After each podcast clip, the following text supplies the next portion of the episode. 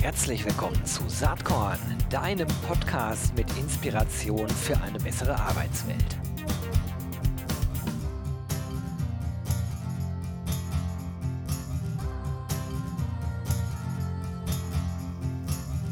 Ja, ich bin Gero Hesse von Saatkorn und bin natürlich wie immer nicht alleine hier. Ich habe einen, glaube ich, sehr, sehr spannenden Gast heute hier. Das ist Gregor Demlin. Er ist Gründer von MyAbility. Da werden wir gleich drüber sprechen. Hallo Gregor, schön, dass du heute hier bei Saatkorn bist. Hallo Gero, freue mich sehr, dass ich hier bin. Sehr cool. Vielleicht kannst du einmal kurz äh, erläutern, was machst du da eigentlich bei MyAbility? Um was geht's da? Ja, kurz erläutern ist gar nicht so einfach. Prinzipiell geht es darum. Wir haben Zeit, nimm dir ruhig Zeit, kein, kein Problem. Also MyAbility ist ein Beratungsunternehmen und wir informieren Unternehmen über die Tatsache, dass 15 Prozent der Bevölkerung eine Behinderung haben. Das heißt, das sind 15 Prozent der Mitarbeiterinnen und der Kundinnen jedes Unternehmens. Und wir zeigen ihnen auf, wo sie hier Handlungsbedarf haben, nämlich um ihr eigenes Ergebnis und ihren eigenen Erfolg zu steigern. Das heißt, wir sind eine professionelle Unternehmensberatung, wir erheben einen Status quo, wir entwickeln mit den Unternehmen Strategien und im Ergebnis schauen dabei für Menschen mit Behinderung Jobchancen heraus. Äh, Im Ergebnis werden Produkte und Dienstleistungen der Unternehmen barrierefrei nutzbar für Menschen mit Behinderung. Gleichzeitig hat das Unternehmen eine größere Kundenschicht, die es ansprechen kann, einen neuen Talentepool, den man vorher noch nicht als Mitarbeiter gesehen und ge genutzt hat. Also es gibt für beide Seiten nur Vorteile. Ja, das machen wir bei MyAbility und arbeiten damit derzeit ungefähr 200 bis 250 Großunternehmen internationalen zusammen. Ah, super. Da werden wir gleich äh, ein bisschen mehr in die Tiefe gehen. Vor, vorweggestellt ähm, habe ich im Vorgespräch auch gerade ja eben schon gesagt. Ich finde das total klasse, dich heute hier als Gast zu haben, weil ich glaube, dass das ganze Thema ähm, ja, äh, Behinderung einfach super wichtig ist äh, und mehr Aufmerksamkeit verdient, auch in dieser ganzen Diversitätsdebatte, die mir oft viel zu eng einfach nur auf das Gender-Thema reduziert wird. Und wir leben ja nun in Zeiten, die äh, gekennzeichnet sind durch eine demografische Knappheit an Talenten und gleichzeitig durch eine Digitalisierung. Also ganz abgesehen davon, dass das ja moralisch-ethisch sowieso völlig fragwürdig ist, äh, nicht äh, auf alle Menschen ganzheitlich äh, Rücksicht zu nehmen, ist es auch ökonomisch totaler Schwachsinn, das nicht zu tun. Ähm, vielleicht fangen wir mit dir persönlich nochmal an. Ähm, du betreibst MyAbility jetzt ja schon seit etlichen Jahren. Ihr seid in Österreich gestartet. Vielleicht kannst du gleich so ein bisschen was zu der Founding Story noch erzählen, aber seid inzwischen auch in Deutschland tätig, ne? Genau, wir sind mittlerweile im ganzen deutschsprachigen Raum tätig, äh, Österreich, Deutschland, Schweiz. Mit manchen, ja, mit vielen Unternehmen arbeiten wir auch bereits international zusammen, weil es einfach große äh, Unternehmen sind, die weltweit ag agieren. Ähm, ja, also wir, wir sehen, dass der Bedarf für das, was wir machen, eigentlich überall existiert. Wie ist es dazu gekommen? Wenn man auf LinkedIn schaut bei dir, äh, dann sieht man, also ich finde erstmal total geil deinen Titel. Du bist nicht CEO, sondern du bist CVO, du bist Chief Visionary Officer. Also das hat ja durchaus was mit einer Vision, mit einer Betrachtungsweise aufs Leben zu tun.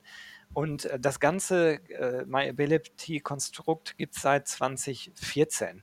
Vielleicht kannst du ein bisschen was zur Founding Story von MyAbility erzählen. Ja, gerne. Ich meine, ursprünglich geht das einfach auf meine persönliche, auf meine eigene Geschichte zurück. Und da muss ich noch ein bisschen weiter zurückgehen als 2014.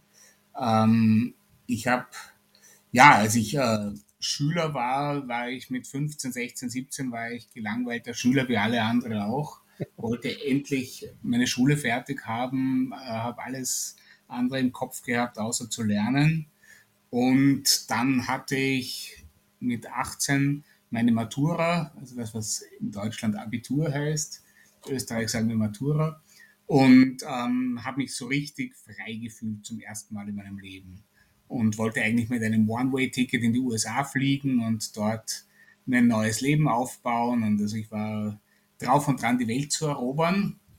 Und davor sind wir noch nach Griechenland geflogen äh, mit äh, ungefähr 30 äh, Schulkollegen, ehemaligen, um unsere Matura zu feiern. Und am fünften Tag, es war sehr heiß, sind wir alle zurückgekommen ans Meer, zu unserem Campingplatz, sind wir alle ins Wasser gesprungen und ich bin auch gesprungen. Und als ich wieder zu mir gekommen bin, war ich auf der Intensivstation im Wiener AKH im Allgemeinen Krankenhaus und die Ärzte haben mir gesagt, Diagnose Querschnittlähmung, Pech gehabt, du wirst nie wieder gehen können. Oh, das ist tough. Mhm. Das war mehr als tough, das war wirklich der größte Schock meines Lebens. Ja.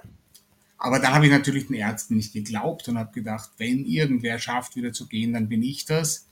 Habe dann ein Jahr im Rehab-Zentrum wirklich wie ein Verrückter bis in die Nacht hinein trainiert. Und nach einem Jahr haben die Ärzte mich geholt und gesagt, so jetzt trainierst du seit einem Jahr wie ein Verrückter. Das wird nichts mehr. Du kannst noch nicht einmal mit der kleinen Zehe wackeln. Du musst jetzt hier wieder raus, setz dich in deinen Rollstuhl und akzeptiere dein Schicksal. Mhm. Und das war eigentlich der, erst so richtig der Moment, wo mir klar war, das ist jetzt nicht nur so eine vorübergehende Phase, sondern der Rollstuhl, der wird mir bleiben. Und als ich dann raus bin aus dem Reha-Zentrum, hatte ich den zweitgrößten Schock meines Lebens. Und der war, dass ich plötzlich gemerkt habe, ich bin ganz, ich werde ganz anders gesehen als zuvor. Ich selbst habe gedacht, ich bin ja noch derselbe Mensch. Ich sitze halt jetzt und kann nicht mehr gehen. Aber mein Umfeld hat das ganz anders wahrgenommen und es macht einfach einen riesen Unterschied, ob man einen Raum gehend betrifft auf 1,80 Meter Höhe oder ob man einen Raum rollend betritt und äh, auf der Höhe eines kleinen Kindes ist. Und ich habe mich gefühlt, wie wenn ich ein kleines Kind wäre. Ich bin irgendwie die Leute nicht mehr gewusst, was sie mir sagen dürfen und was nicht. Vor allem habe ich ganz stark gemerkt, dass mir Leistung nicht mehr zugetraut worden ist. Und das war der Zeitpunkt, wo ich gemerkt habe, wo mir dann auch klar geworden ist, mir fällt jetzt dieser Unterschied so extrem stark auf. Aber ganz viele Menschen werden ja mit so einem, in so einer Situation hineingeboren. Ja. Die sehen überhaupt nie, wie anders sie eigentlich plötzlich behandelt werden. Und das war der Zeitpunkt, wo mir klar geworden ist, du hast die Verantwortung, etwas zu verändern. Und das hat dann eben auch zur Gründung von meinen Unternehmungen geführt. Ähm, also das Ziel ist hier etwas zu verändern. Das Ziel ist Normalität zu schaffen für Menschen mit Behinderung. Du hast gerade den Titel angesprochen, Chief Visionary Officer.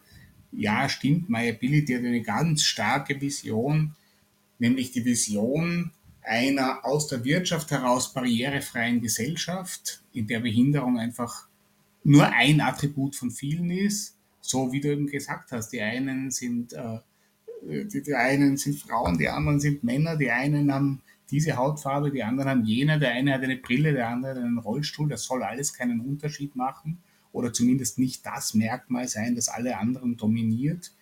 Und das heißt, unsere Vision ist es, aus der Wirtschaft heraus die Gesellschaft barrierefrei zu machen. Und das geht nämlich wunderschön auf, weil wir einfach mit diesen riesigen Brands, mit denen wir da zusammenarbeiten, diese riesigen Corporates, äh, die haben einen unglaublichen Hebel, was zu verändern. Und das ist unsere Vision und unsere Mission, hier äh, einfach Chancen für alle Seiten zu schaffen und äh, Chancengerechtigkeit für Menschen mit Behinderung zu schaffen. Das finde ich total wichtig und das finde ich aber auch mega beeindruckend, was du gerade erzählst. Und wenn man bei euch so auf der Webseite ist, ähm, myability.org werde ich natürlich in den Show Notes äh, verlinken, dann erkennt man sehr schnell, äh, dass ihr wie du es schon andeutest, extrem unternehmerisch auch geprägt seid. Ne? Also ihr seid jetzt nicht einfach, ich, wie soll ich das jetzt sagen, einfach nur ein Verband, der auf das Thema aufmerksam macht, sondern nein, durchaus mit wirtschaftlichen Interessen äh, sozusagen das Thema ganzheitlich äh, in den Arbeitsmarkt zu tragen und weiter zu implementieren. Das ist zumindest mein Eindruck, den ich äh, da bekomme. Ja, das stimmt auch ganz genau. Also es gibt ganz viele Verbände und Vereine, die sehr wichtige Arbeit machen. Mhm. Die arbeiten aber meistens im politischen Bereich. Das geht so in, in den Bereich Lobbying. Ja. Und das ist natürlich auch ganz wichtig. Unser Weg ist äh, ganz bewusst ein zusätzlicher, ein anderer, ähm, nämlich wirklich aus der Business Community heraus, aus der Wirtschaft heraus was zu verändern. Und wir sehen uns als professionelles Unternehmen, wir sehen uns als Teil der Business Community, nicht als Verein oder als Interessensvereinigung und äh, haben uns spezialisiert eben auf diese Zielgruppe Menschen mit Behinderung. Und jetzt kommen wir gleich zum Ter Kern des Themas. Der Grund, warum dieses Thema nicht viel, viel bewusster ist, ist, dass zwar 15 Prozent der Bevölkerung eine Behinderung haben, manche Statistiken reden sogar von 20 Prozent, also das sind wirklich riesige Zielgruppen, aber dass die allermeisten Behinderungen nicht sichtbar sind. Man Mhm. denkt also immer nur an den Rollstuhlfahrer oder an den Blinden mit seinem Blindenhund, aber das sind nur ungefähr 5% und 95% circa sind nicht sichtbar und die sind gerade in der Arbeitswelt ein riesen Tabuthema. Denn wenn ich eine Behinderung habe, die meisten Behinderungen, das muss man auch noch dazu sagen, die meisten Behinderungen sind, äh, sind nur 4% von Geburt an, die allermeisten werden im Lauf des Erwerbslebens erworben, zwischen 18 und 64. Und das heißt, wenn ich im Beruf stehe und durch Krankheit, vielleicht auch durch, durch, durch einen Unfall oder einfach nur durch die Tatsache, dass ich älter werde, wenn ich merke, hoppla, da, mein Körper ist nicht mehr so jung wie früher, ich kann dieses oder jenes nicht mehr so gut machen, ich sehe nicht mehr so gut, ich höre nicht mehr so gut, ich habe irgendeine eine chronische Krankheit bekommen, die ich früher nicht hatte, dann versuche ich als Arbeitnehmer natürlich, das so lange wie möglich zu verstecken, aus Angst, dass das eine negativen Auswirkung haben könnte. Äh, klar gesagt, dass mein Arbeitgeber sagen könnte, okay, der bringt jetzt nicht mehr seine volle Leistung, dann suchen wir jetzt lieber wen anderen. Also Arbeitnehmer haben ein Rieseninteresse, ihre Behinderung zu verstecken. Und Arbeitgeber kommen gar nicht auf die Idee, dass 15 Prozent ihrer Mitarbeiter eine Behinderung haben, weil sie es ja nicht sehen. Und da haben wir das Riesenthema. Das ist so stark tabuisiert und gleichzeitig ist es da. Wenn ich ständig irgendwas kompensieren muss, dann wirkt sich das natürlich auf meine Motivation und auf meine Leistungsfähigkeit aus. Und das ist der Bereich, in dem Unternehmen so wahnsinnig profitieren können, wenn sie dieses Thema enttabuisieren, wenn sie sagen, wir wollen wissen, wer von unseren Mitarbeitern von Behinderung betroffen ist. Und zwar nicht, weil wir die dann ersetzen wollen, sondern ganz im Gegenteil, weil wir sie unterstützen wollen, weil wir ihre Arbeitsbedingungen so gestalten wollen, dass sie sich wohlfühlen und zur richtigen Zeit ihre optimale Leistung bringen können. Also das ist eine totale Win-Win-Situation für alle Seiten. Und die wirklich schwierige Aufgabe ist eben, diesen ersten Schritt zu machen und dieses große Tabu einmal zu brechen. Wie, ähm, wie sollte man da schlauerweise vorgehen? Das frage ich jetzt mal nicht in der Rolle als äh, äh, Podcaster oder Blogger, sondern wirklich auch als Geschäftsführer. Ich habe selbst 200 äh, Mitarbeiter in, bei Territory Embrace und ähm, wenn du jetzt sagst, naja, äh, wahrscheinlich weißt du als Arbeitgeber ja gar nicht, wer alles betroffen ist. Klammer auf, bei einigen weiß ich sehr genau, weil sichtbar, äh, aber bei, bei vielen anderen halt auch nicht. Wie kommt man denn überhaupt dahin, dass Menschen sich öffnen und auch bereitwillig über ihre vermeintlichen Schwächen anfangen zu reden? Nur indem ich, also es ist ein Kulturthema, Ja. indem ich als Arbeitgeber eine Firmenkultur habe oder schaffe, indem meine Mitarbeiter mir glauben, dass ich, dass ich das Thema aus, äh, aus einer positiven Motivation heraus angehe. Das heißt einerseits viel Kommunikation, immer wieder über das Thema sprechen, ganz wichtig, den Führungskräften auch äh, erklären, wie sie damit umgehen. Auch das ist ein Teil unserer Arbeit, dass wir Führungskräfte-Schulungen machen, wo wir diesen Führungskräften ganz genau sagen, dass eigentlich ein offenes Gespräch zu dem Thema das Allerbeste ist. Und das ist den meisten Menschen, gerade wenn sie keine Behinderung haben oder in ihrem Umfeld haben, ist ihnen das unangenehm.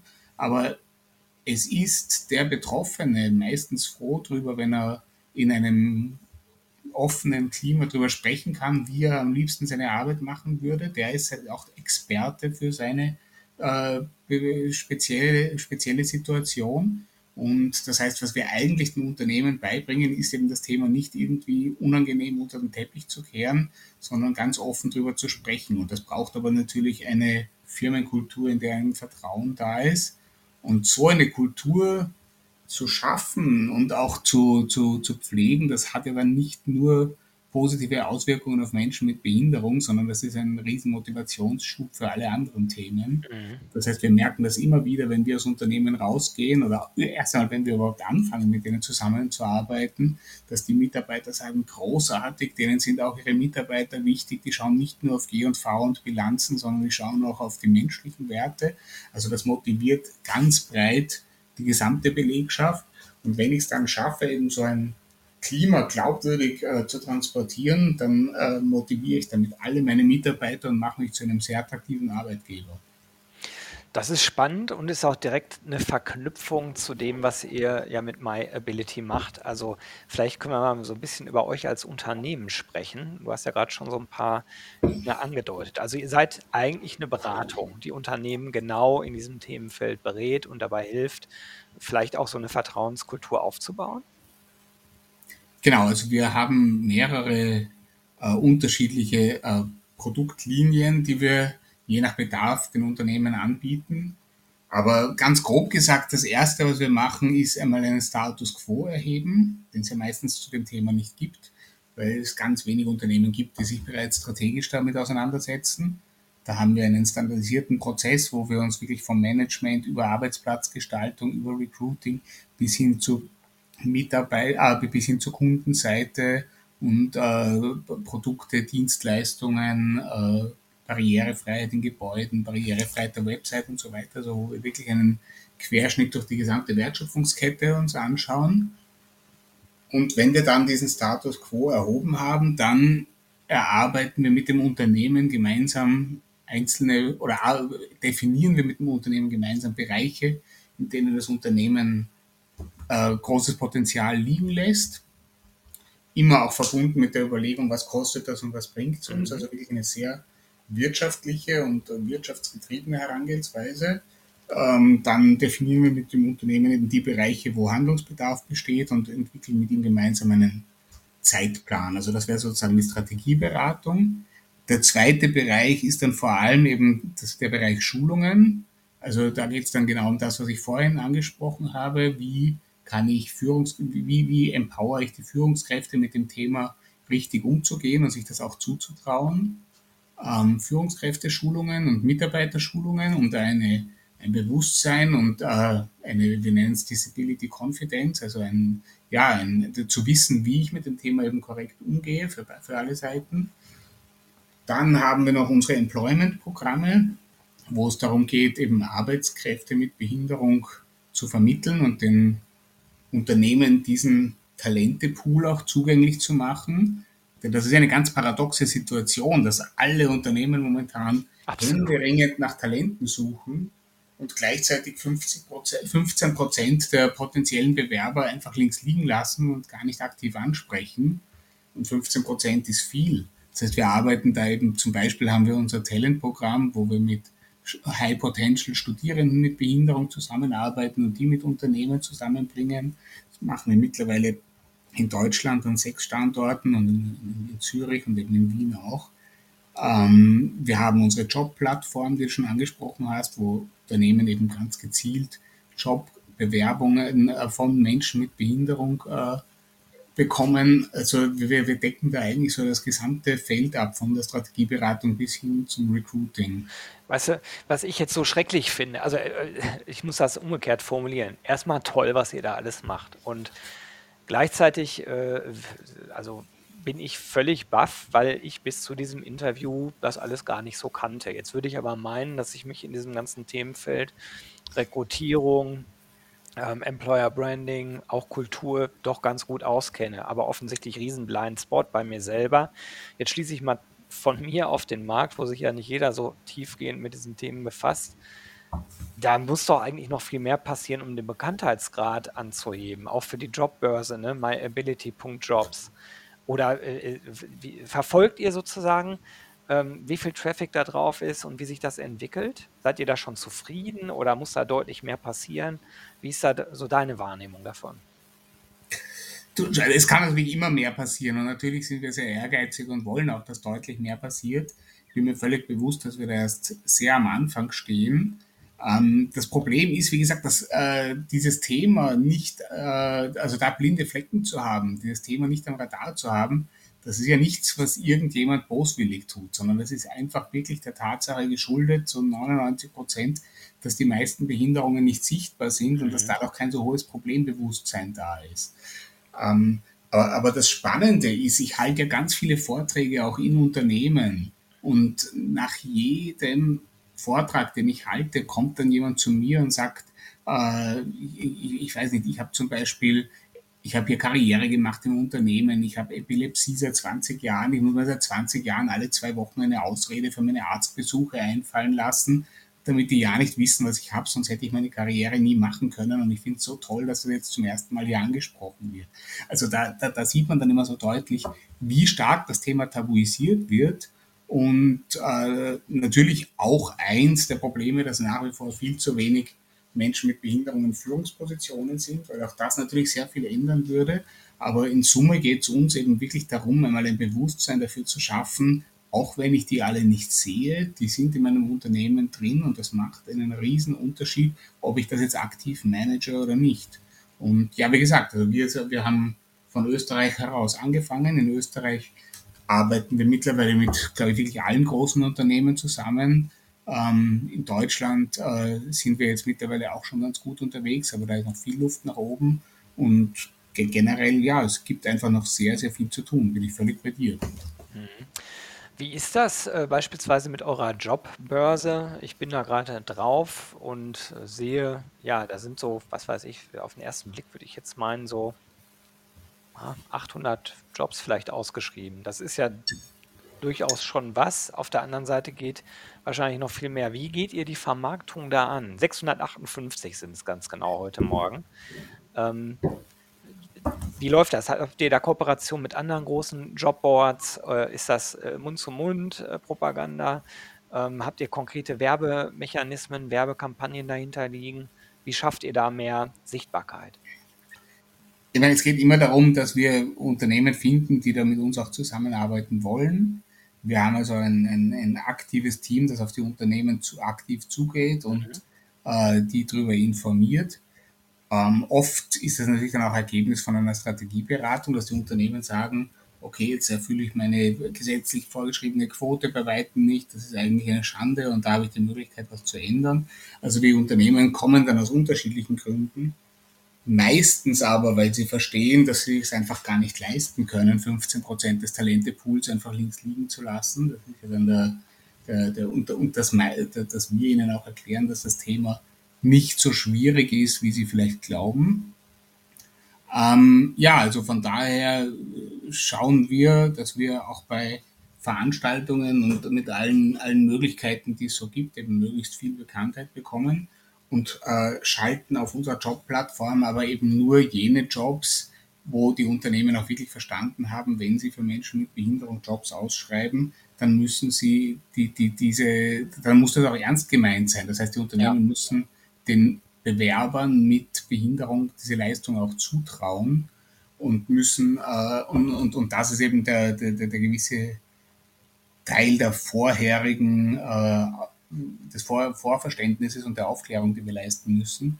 Deshalb ist es hier auch nicht so einfach, also wir können nicht wie, wie diese ganzen äh, Jobkrallen, die von anderen Jobboards irgendwelche Jobs äh, absaugen und bei sich draufstellen, das können wir nicht machen, sondern wenn ein Mensch mit Behinderung auf unserer Jobplattform einen Job sucht, dann kann er davon ausgehen, dass das Unternehmen äh, Menschen mit Behinderung, also eben schon drüber nachgedacht hat und, und dass das für das Unternehmen keinen Unterschied macht, ob der eine Behinderung hat oder, nicht, solange er den Job erfüllen kann. Also dass hier diese Offenheit da ist. Und diese Vorarbeit, die müssen wir leisten. Deswegen kommt halt nicht automatisch jeder Job bei uns drauf, sondern deshalb ist es notwendig, dass wir vorher mit dem Unternehmen in Kontakt sind und dass die Unternehmen sich darüber Gedanken gemacht haben. Was ich ganz spannend finde, und an der Stelle mache ich jetzt mal völlig ungeniert äh, Werbung für euch, äh, das ist durchaus auch, wenn man aus Unternehmensperspektive mal aufs Pricing schaut, eurer Jobbörse. Ne? Also erstmal für kleine Unternehmen sind die Inserate sogar kostenfrei bei Selbstposting. Ne? Und natürlich nur für das Stelleninserat. Es Gibt ja noch weitere ähm, äh, Produktelemente bei euch in der Jobbörse, aber das ist ja erstmal durchaus spannend aus einer Recruiting- und Employer-Branding-Perspektive. Und ein Einzelinserat kostet für sechs, äh, 60 Tage 290 Euro. Also das ist, äh, das sind ja Preise, die absolut äh, äh, günstig sind, sage ich mal, im Vergleich äh, zu dem, was, was man sonst so am Markt hat. Also von daher, jeder, der jetzt äh, drüber nachdenkt, hier als Recruiter, als Recruiterin, ähm, probiert das doch einfach mal aus. Also ich glaube, da, da ist nicht viel zu verlieren, aber massiv viel zu gewinnen an der Stelle ja, ich glaube, es, es ist auch gar nicht so stark bei den Recruitern die, die, die Angst vor einem Investment in einen Inserat, äh, die, die jetzt die Hemmschwelle ist, sondern eher die Angst, ich habe noch nie einen Mitarbeiter mit Behinderung angestellt, was ist, wenn es da Probleme gibt, wenn der nicht kommt, darf man das dann ansprechen, etc. etc. Also es sind so Ängste im, im persönlichen Umgang mit dem Thema Behinderung, die im Endeffekt dazu mhm. führen, dass viele unbewusst glauben, sie gehen auf Nummer sicher, wenn sie jetzt keinen Menschen mit Behinderung, sondern eben einen Mitarbeiter oder zumindest nicht mit offensichtlicher Behinderung einstellen. Und was wir den Unternehmen und den Recruitern eben versuchen zu transportieren, ist, dass wenn wir Umfragen machen unter den Unternehmen, die Menschen mit Behinderung beschäftigen, dann sagen, bei der letzten Umfrage waren es, glaube ich, 94 Prozent, die gesagt haben, wir haben ausschließlich gute Erfahrungen gemacht und wir würden das jederzeit weiterempfehlen. Wir haben besonders engagierte Menschen gefunden, die schon lange einen Job gesucht haben und so froh waren, dass sie endlich einen bekommen haben. Das hat das Unternehmensklima positiv beeinflusst. Die Kollegen, es funktioniert alles gut, man spricht viel mehr und so weiter und so fort. Also die machen alle positive Erfahrungen und das ist eigentlich für mich das Hauptargument. Weniger jetzt das Investment in ein Inserat, sondern vor allem diese positiven Erfahrungen und diese Riesenchance, die da drin liegt und das dass man den Recruiter einfach sagen muss, probiert es einmal aus. Beim ersten Mal, äh, ja, ist es vielleicht unsicher, weil du hast noch nie einen Menschen mit Behinderung aktiv gesucht und eingestellt. Aber knapp 95 Prozent machen positive Erfahrungen. Und ich glaube, in den meisten anderen Bereichen hat man sicher äh, deutlich weniger positive Erfahrungen, weil ja sehr oft Anstellungen dann eben noch nicht so gut gehen, wie man am Anfang gehofft hat. Das ist äh, interessant, was du sagst. Da schließt sich auch so ein bisschen der Kreis zu dem Kulturthema ne, vom Anfang unseres Gesprächs, äh, was ich auch total naheliegend finde. Jetzt hatte ich im Vorfeld unseres Gesprächs für mich selber so gedacht, naja, die Digitalisierung, die bietet ja auch in diesem Bereich eigentlich viele Chancen. Ich bin dann auf eurer Webseite auf ein Zitat von dir gestoßen, was das zu bestärken scheint. Du sagst, die Digitalisierung wird den Begriff Behinderung in den kommenden zehn Jahren komplett verändern. Vielleicht kannst du da einmal genauer erklären, so ein leichter Blick in die Zukunft, was du glaubst, wie sich das äh, Themenfeld, auch die Awareness für das Thema wohl verändern wird, auch durch die Digitalisierung. Ja, also generell Digitalisierung, wenn sie barrierefrei ist, das muss man immer wieder dazu sagen, weil auch das ist nicht selbstverständlich, ähm, ist eine große Chance für Menschen mit Behinderung. Und Studien zeigen auch, dass Menschen mit Behinderung immer zu den allerersten gehören, die Dinge wie das Internet, Online-Shopping und ähnliches angenommen haben, weil es für sie einfach eine noch größere Erleichterung ist als für Menschen, die, die keine Einschränkung haben. Ähm, wenn ich jetzt sage, die Digitalisierung wird das Thema Behinderung komplett verändern, dann denke ich da vor allem an, an neue Hilfsmittel.